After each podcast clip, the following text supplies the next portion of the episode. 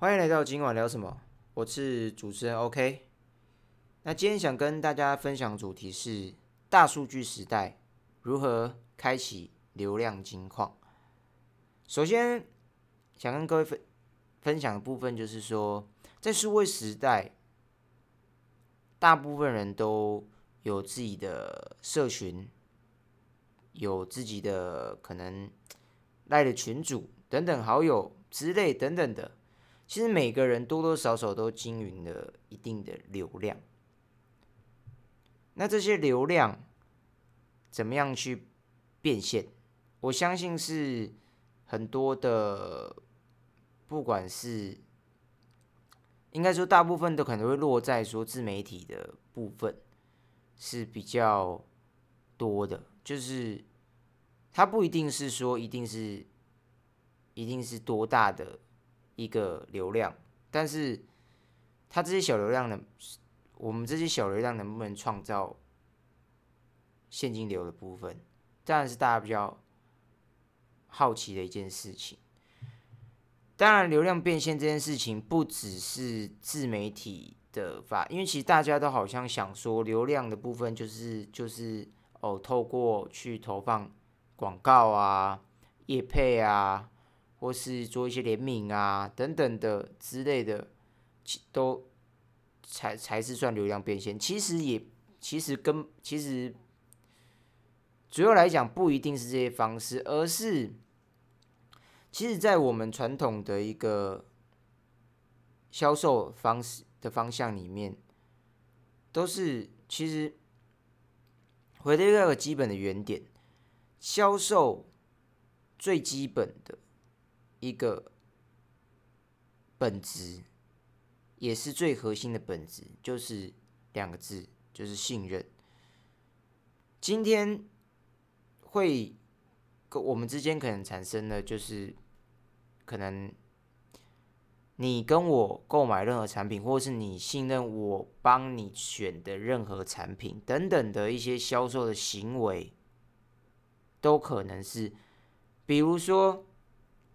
如果今天你没有尝试过的品牌，你没有尝试过的这个品牌，但是因为你的朋友的一句话，你可能就觉得哎，好像可以用用看，好像不错，或是说因为你朋友使用过，他腿他跟你说哎，真的很好用等等之类的，你可能就因为因为你朋友的一句话，然后你就购买了这个产品，可是这广告可能它在你的周边已经烧了。呃，一段时间了，可是你根本没有想要购买的的状态，可能是今天刚刚好，你算是你是属于潜在客户的部分。那今天突然你有这样的需求的时候，那在借由这样子的信任感产生的这个购买的行为，自古以来，其实很多的东西都是这样子的状态居多，所以人与人之间的连结，才就是信任这件事情，其实并没有这个本质并没有消失，而是把这个信任的部分去堆往上堆，放到了云端上去上面去而已。今天你可能因为某个某个网红、某个 KOL 推荐什么产品，或是等等的之后，刚或者他本身就在使用这个产品的话，你可能就会被他烧到。如果你是潜在客户的话，你刚好有这个需求的话，你就会被他烧到。但也有时候你不一定有这个需求，那。流量变现这件事情，其实在这近两三年来，我觉得是相对来讲越来越困难。原因是在现在大家已经被业配广告这件事情充斥的，算是已经很疲乏了，你知道吗？真的是疲乏，而且每天你必须要面对那么多的资讯量，真的是疲乏。很多人很多的，基本上我觉得现在大部分的人的生活其实。都都会觉得这些业配啊，或是广告的部分，就觉得很烦，所以对他们来讲，就变成说，他们连看都不想看，就算他今天可能有潜在的兴趣，但是他也不会觉得怎么样。所以，流量变现这件事情，不是只有算投广告，或是说业配这件事情，用可能就一一一整集、一整集或等等之类的，或是就是或是说那些点击式的广告啊、联盟行销啊等等的。其实，在自媒体的方向的角度，我们先说自媒体的方向角度来说好了。那自媒体的方向角度来说，如果今天你的流量不没办法变现，其实我觉得很大的原因是因为其你的受众不够清楚，你的受众的轮廓不够清楚。所以导致你的流量没有办法变现，不然就算你只有几百订阅、几千订阅，你都有可能将这个流量转成，当然也会基于演算法的问题，去去影响到你可能转变的部分。但是相对来讲的，我相信，如果假设三千订阅里面有一个潜在的用户，两个潜在用户，其实。它无形中也能创造收益，所以不是说你今天的流量没有到一定的程度就就就没有办法，而是说今天如果你的受众够精准的话，那相对来讲，你能够去投放的，不管是叶配也好，广告也好，相对讲效益会更好，但是。其实，业配跟广告已经算是也是算疲乏状态，所以小的小的基本上它没有办法，小的自媒体的部分它基本上也没有办法去做到这个事情。所以怎么样去做到？但是如果今天你的自媒你单纯只是自媒体的部分，那当然是如果你就跟能够有厂商去跟他谈，就是说。假设我在这个我的节目里面用的说这些可能相关的设备的厂商，你可以跟他谈说，可不可以给我一个专专属的连接码？透过我这个连接码去消费，去去购买这个产品的部分，我可以得到几趴回馈这样子的方式，我觉得是一个一个一个方式。当然，另外还有其他，就是说，但你这个流量的精准度。能不能往上提升？我觉得就是一个关键。其实，在开启说，我觉得就是流量金矿这件事情，特别在最近这一阵子，到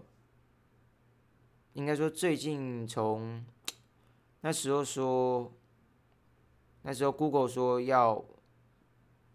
把第三方的 Cookie 关掉的时候。就是只就是没有办法再支援这些，能没没办法去追踪这些行为的路径的时候，其实就变成说，在广告投放上，或是甚至在一些行销操作上，都会变得很很难去做到。所以我觉得自媒体的部分，第一弹就是你怎么样去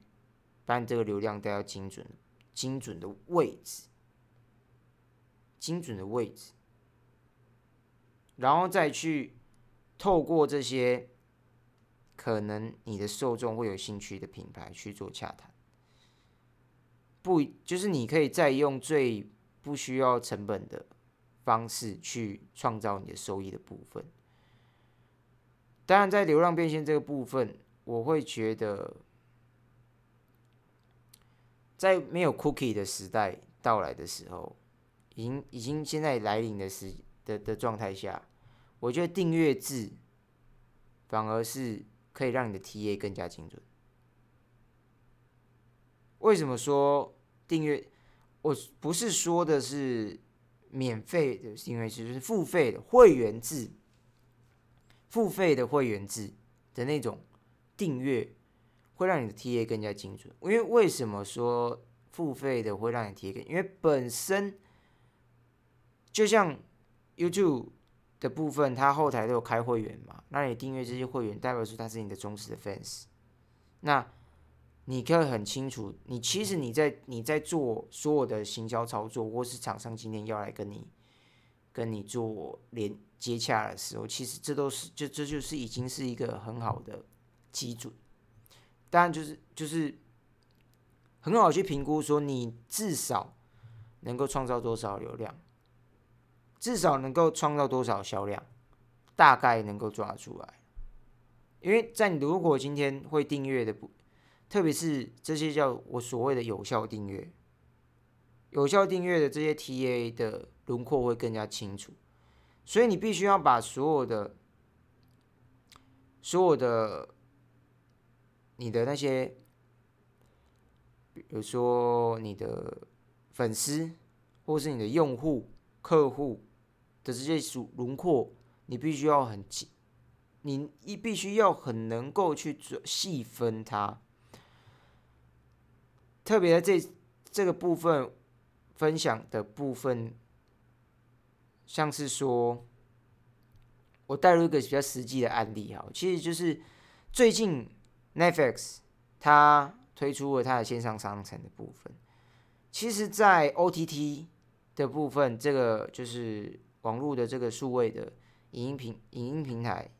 的部分，其实一直以来大部分都会以像是影音的内容为主，但其实这是有很大一块商机。其实在我，我就觉得小在小时候，我在因为那时候是有线电视嘛，所以那时候有线电视的时候，其实我就是在看一些古，就是可能一些呃古装剧的时候，或是对，就是一些古装剧的时候，他在里面在吃，他有一幕我就是很印象深刻，就是说。那时候我顿时就想说，为什么没有那种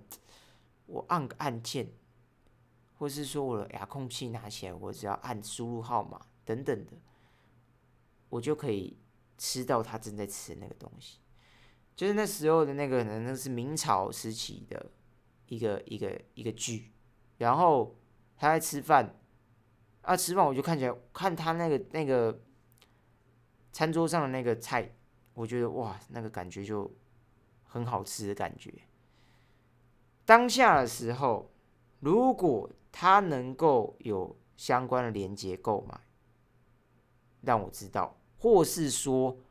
我知道怎么样去找寻这个这个产品在哪里的话，我觉得就，但是就是会有造成一次冲动性购买的一个方式，而且。等待的时间反而你会，你不会因为等待时间久而去消磨那个热情，而是可能等，因为你必可能你刚定的时候可能等待会两三天或是一个礼拜，但是你会因为等待时间越长，你会越渴望想要得到这个东西。所以在 Netflix 推出这个线上商城的时候，当时我我一看到我就哇哦，他们。终于开始有一点不一样，这是运用所谓的极客式行销的方式去经营这个线上商城。当然，这个线上商城的部分，在呃国内很多 OTT 的厂商也有去做操作，但是因为大部分的经营模式还是传统媒体的经营方式，在定期就是在。节目的中段穿插一些广告，让你其实这就就是广告，所以它根本不会让你觉得说我可能会怎么样。但是如果像今天的 FX，它这个线上商城，它虽然它我觉得它应用的逻辑啦，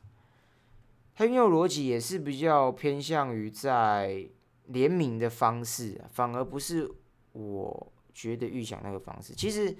在 OTT 这个部分，我觉得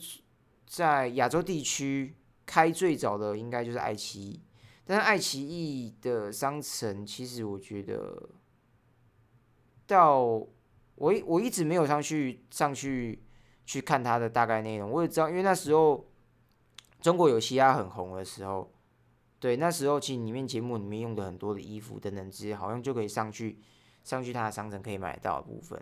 对，那那时候我也没有上去关注，我知道好像就是这个样子。对，就是一个方一个变现的方式。因为你要去做制作这个内容的部分，那你就干脆就是用自助型行销的方式把这个东西带进去，然后无意间去让消费者产生共鸣的状态下，他自然而然就会去购买这个产品。只要你在不是在他观看节目的情况下，而是在他可能在这个页面搜寻的那情况下等等的，运用一些网络的声量等等的去做一个。轮转，不要直接的烧它，而是间接的烧它。我觉得它反而会更容易被烧到。如果你一直在节目里面强调这个东西的话，反而会缺乏真实性。其实现在的消费者在消费，特别是在线上消费的情况下，越来越重视真实性这件事情。所以为什么说叶配越来越在这个？就是越来越很难去产生销量的一个原因，就是在于真实性这件事情。大家会觉得这是叶配，所以对这个东西好与坏就不一定。但是当然也跟这个这个自媒体本身它的的品牌形象有有很密切的关系。如果他今天他本来的品牌形象就是给人的感觉是信任度非常非常高的话，就是基本上他讲任何东西你都不会有任何质疑，你都会觉得嗯就是这个样子，就一定是这个样子。嗯，他觉得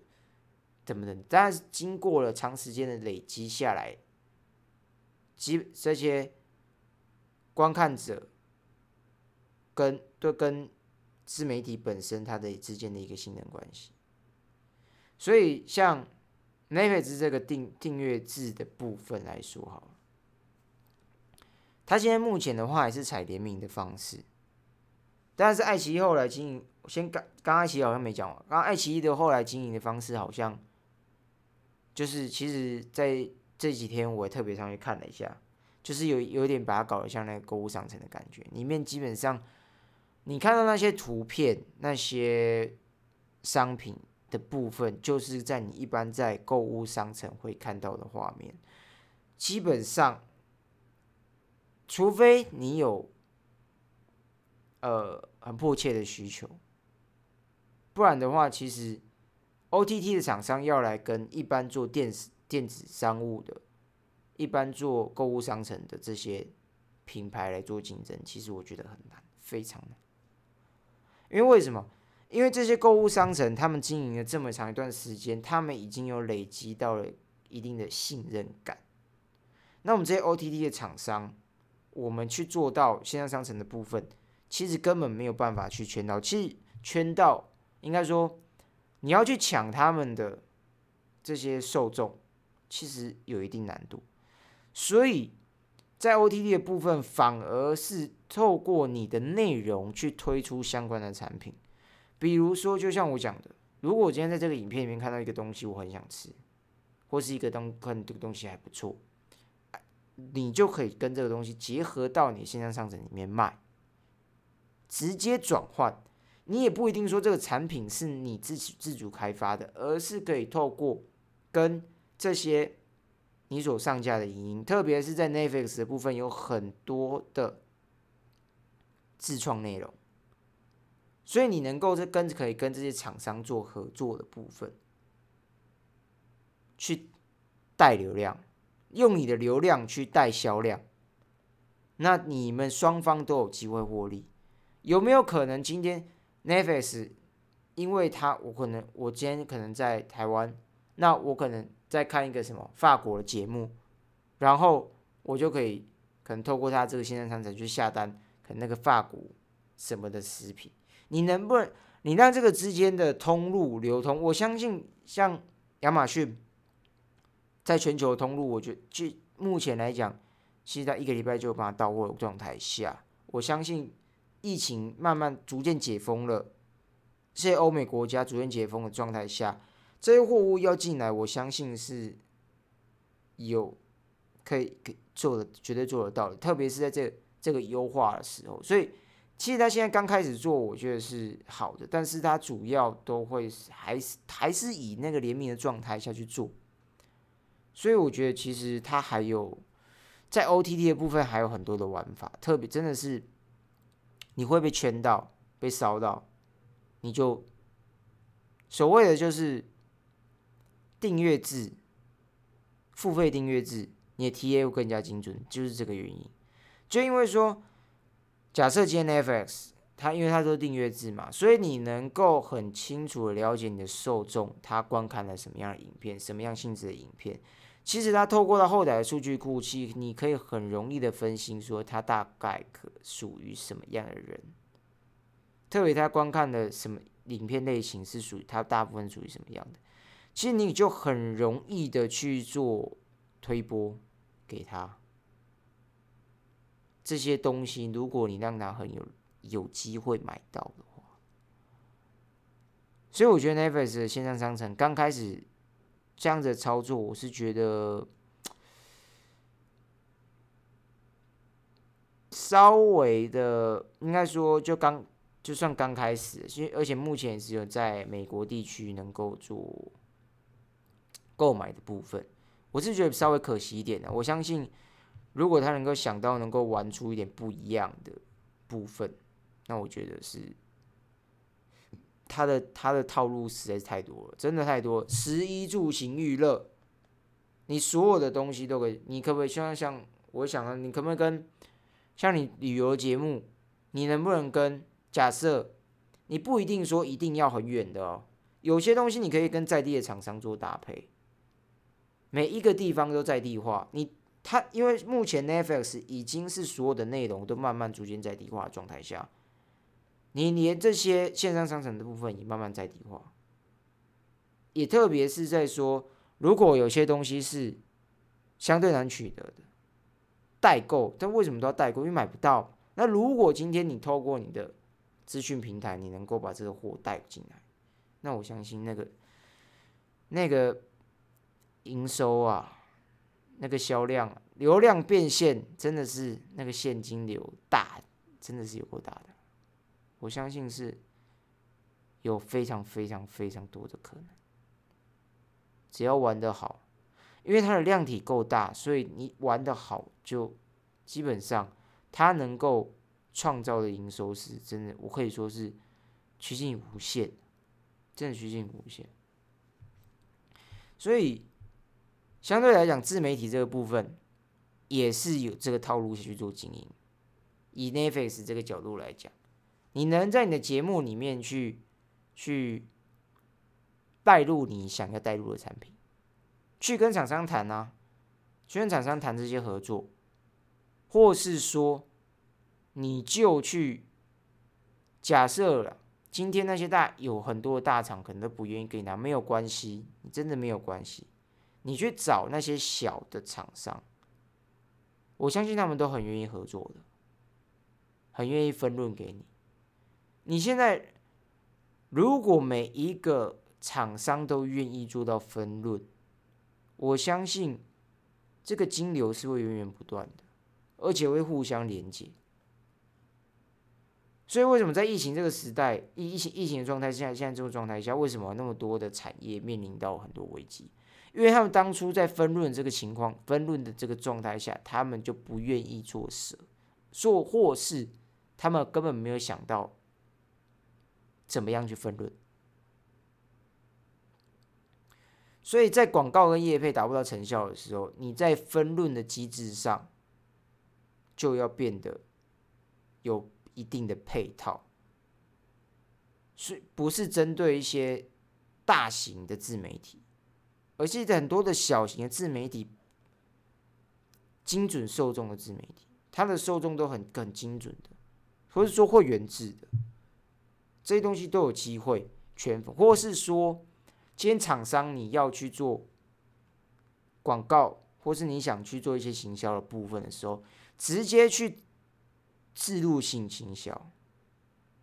把这个东西带到这个视频里面，带到某集的视频里面，或等等的，或是整集，可能你这些东西就由我这边来提供赞助，等等的一些大型的自媒体的平台，或是 OTT 的厂商去做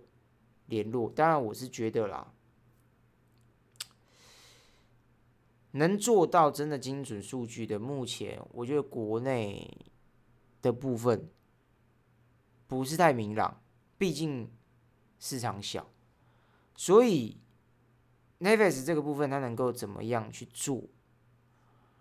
我相信，如果他能够听有没有有机会听到我的声音的话，我是希望他能够去做到不一样的变化。什么叫全球化？我觉得这个比亚马逊还要更更，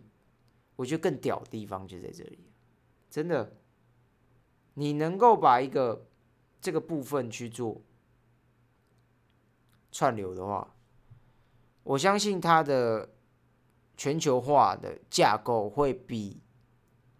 会比亚马逊的部分，我觉得会来的更加完整，而且更加扎实。这都是精准受众，而且你在国内的厂商，你就有机会将你的货带去外面。如果今天他有提供说，他 Netflix 他的创新节目能不能我跟他做个合作？我们做拍摄的部分、出资等等之类的，能不能把这些厂商大部分想要做厂商集合起来之后，或是说内容集合起来？当然了，这个质量能到什么样的程度不知道，但是我们能够尽量去做，怎么样能够创造高质感的东的的东西？我觉得。因为我相信高质高质感的的内容是钱砸出来的，所以怎么样去创造创造高质感内容？我觉得这部分都可以，都都可以在更更深的去做规划跟讨论，或是合作厂商的大家互相怎么样去把这个大家不用不要太负担太重。然后去做到这个部分，跟大的一些 OTT 的平台去谈的精准受众的部分，或是因为基基本上，你就有机会把你的货带往外带，或是自媒体的部分，你的流量你可以自己去。我觉得现在的自媒体反而不是，我觉得广告业配的部分反而不应该是最主要的收入来源，而是创造自己的品牌的。东西反而是比较好的，因为你的这些粉丝是跟着你的，所以相对来讲，你出的东西他们会跟着走。但是不要做，除非你觉你真的很稳，才去做实体的铺垫。但是当你的今天的数据不够精准，你做实体的铺垫会。初期会有一定热度，但是后期、中后期还是会回归市场基本面，真的还会回归市场基本面。特别是，嗯，你的频道的性质是比较偏向娱乐休闲的部分的话，这个流量的波动就会比较大。那如果今天你的频道是比较堆叠型的、知识型的，就是它能够去这些东西是一直以来都会有不断持续的一种，就稍微应该算知识型的频道，会比较容易去做到稳定的输出啊，我觉得是不会比较这样。会比较有稳定的输出。那娱乐型的就有点算是个人魅力的行为。那个人魅力的行为，它能够持续的烧多久不一定。所以频道的很多的方式，怎么样去做不一样的改变，我也觉得是可能的一个方向。或是说，如果说今天。你在节目的部分去做一个可能你自己创的一些周边商品的部分去做一季的节目、两季的节目等等的，都可以去做考虑。就是把自己当成一个小型的 OTT 在经营的话，我觉得会是比较好的方向，而且受众会相对来讲会稍微比较更精准一点。如果你说会看的人大，比如说今可以今今你可以去算那个乘数。对，那你当然初期的铺货量多寡需要去做一个评估。对，那再就是说，在流量变现的部分，还有另外一个方，另外一个大家最常用的就是联名。像最近，我相信很多人都被 BTS 特餐烧到。最夸张的是那个印尼那边。因为 BTS 特餐，结果雅加达有三十二家的麦当劳被迫停业，因为因为外送员挤爆那些麦当劳。但我本身的当然就是说，呃，我不是，呃，应该说我不叫没有，就是追星追，我比较重音乐本身呐。对，就是，除非这个人他所有的音乐的性质都是我，都是我喜欢的，对，那我比较不会，就是不会说去有，就是明星我追追追星啊，或是去去去怎么样，就是 BTS 的歌曲，其实我也是我也是会听，就是我也觉得还不错，就是有一阵子也是常在听，但是我就他出这个的时候，我不我不会说。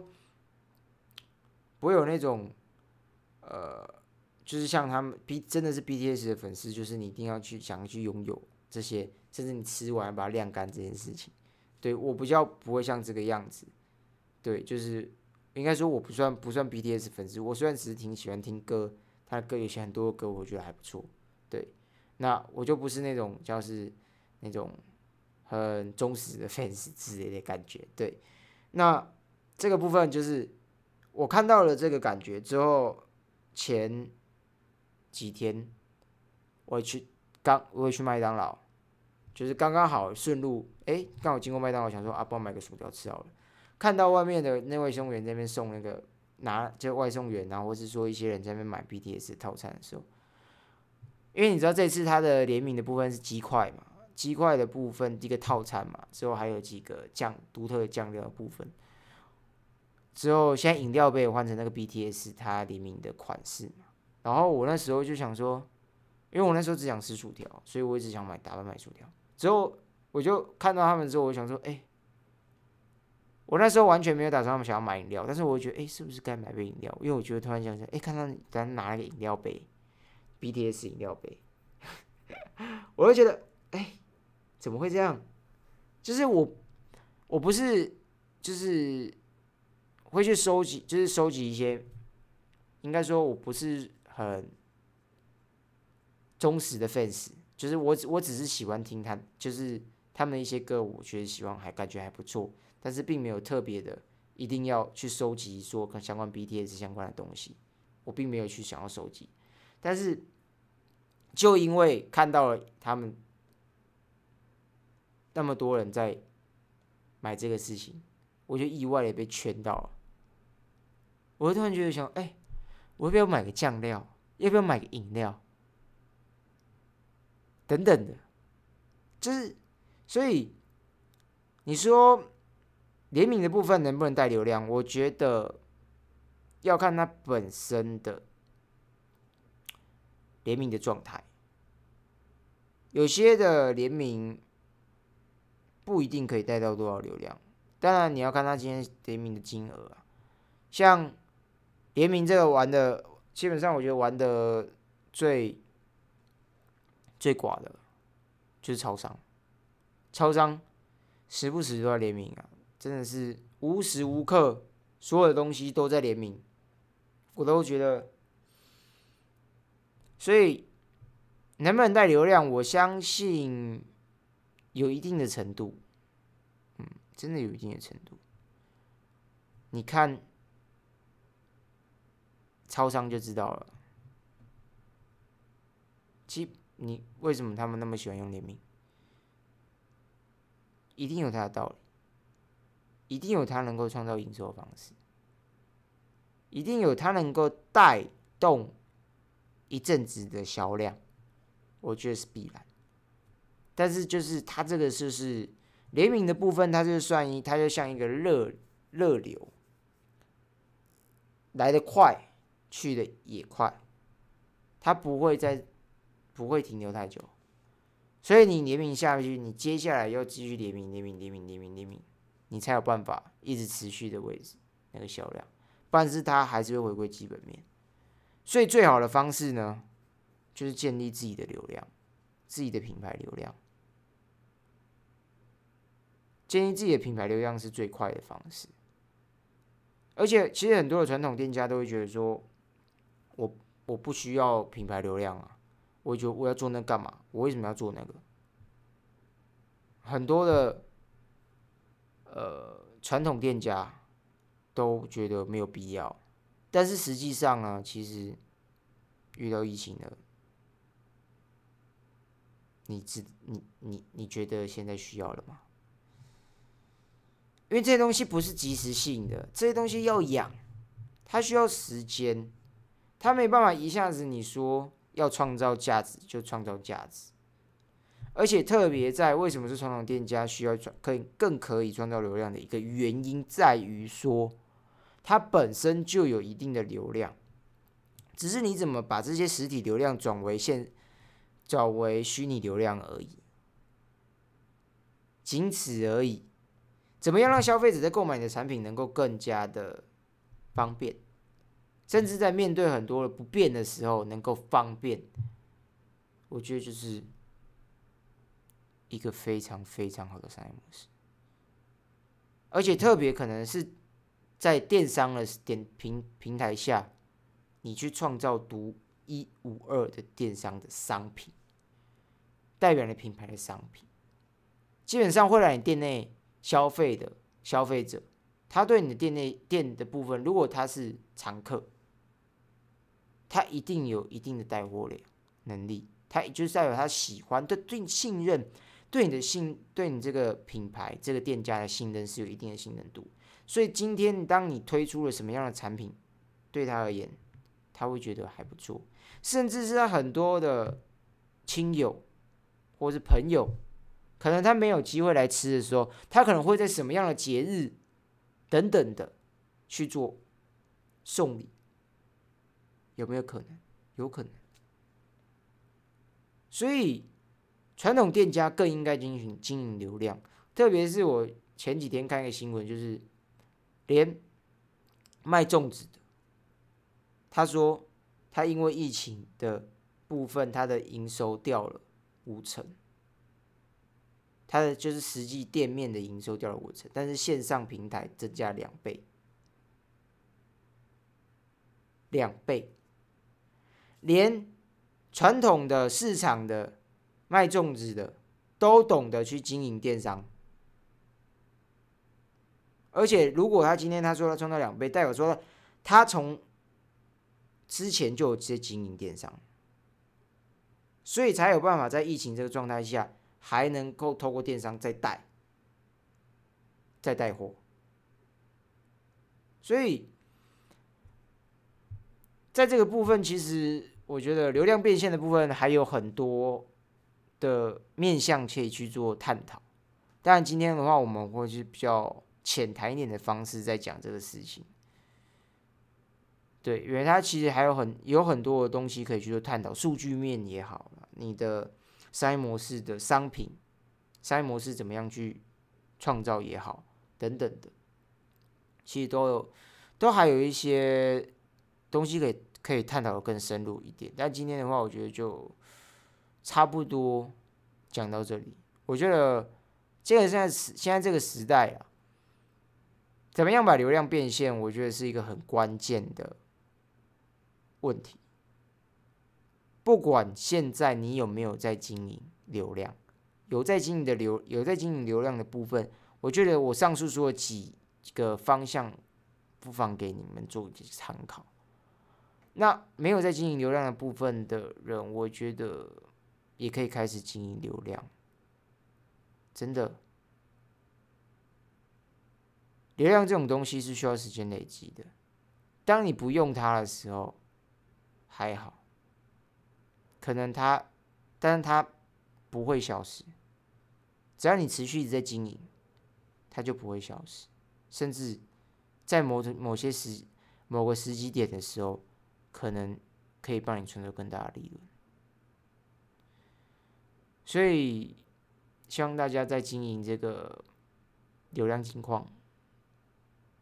的部分，已经找到了那个开启的钥匙。如果还有不懂的部分的话，因为其实这集要讲，其实这节东西我觉得有点多，对，所以我尽量把它缩减再缩减的部分去分享给大家。那。有很多地方，我觉得我都是大概轻轻描淡写带过。如果有想要有更深入的不问题的话，或者想要什么地方不明白，想要更清楚的话，也可以留言告诉我。对，那或者是说你现在的流量变现的部分，你的操作成效可能不太好，那你想要找个询问他意见的部分。也可以上我的粉丝专业留言告诉我，只要基本上我能够回答你的，我就我就尽量我回答你。对，那今天时间差不多就讲到这里，希望大家在对流量变现上面有一点点的概念，也提供给大家更。不一样的思考方向。我是 OK，我们下集见，拜拜。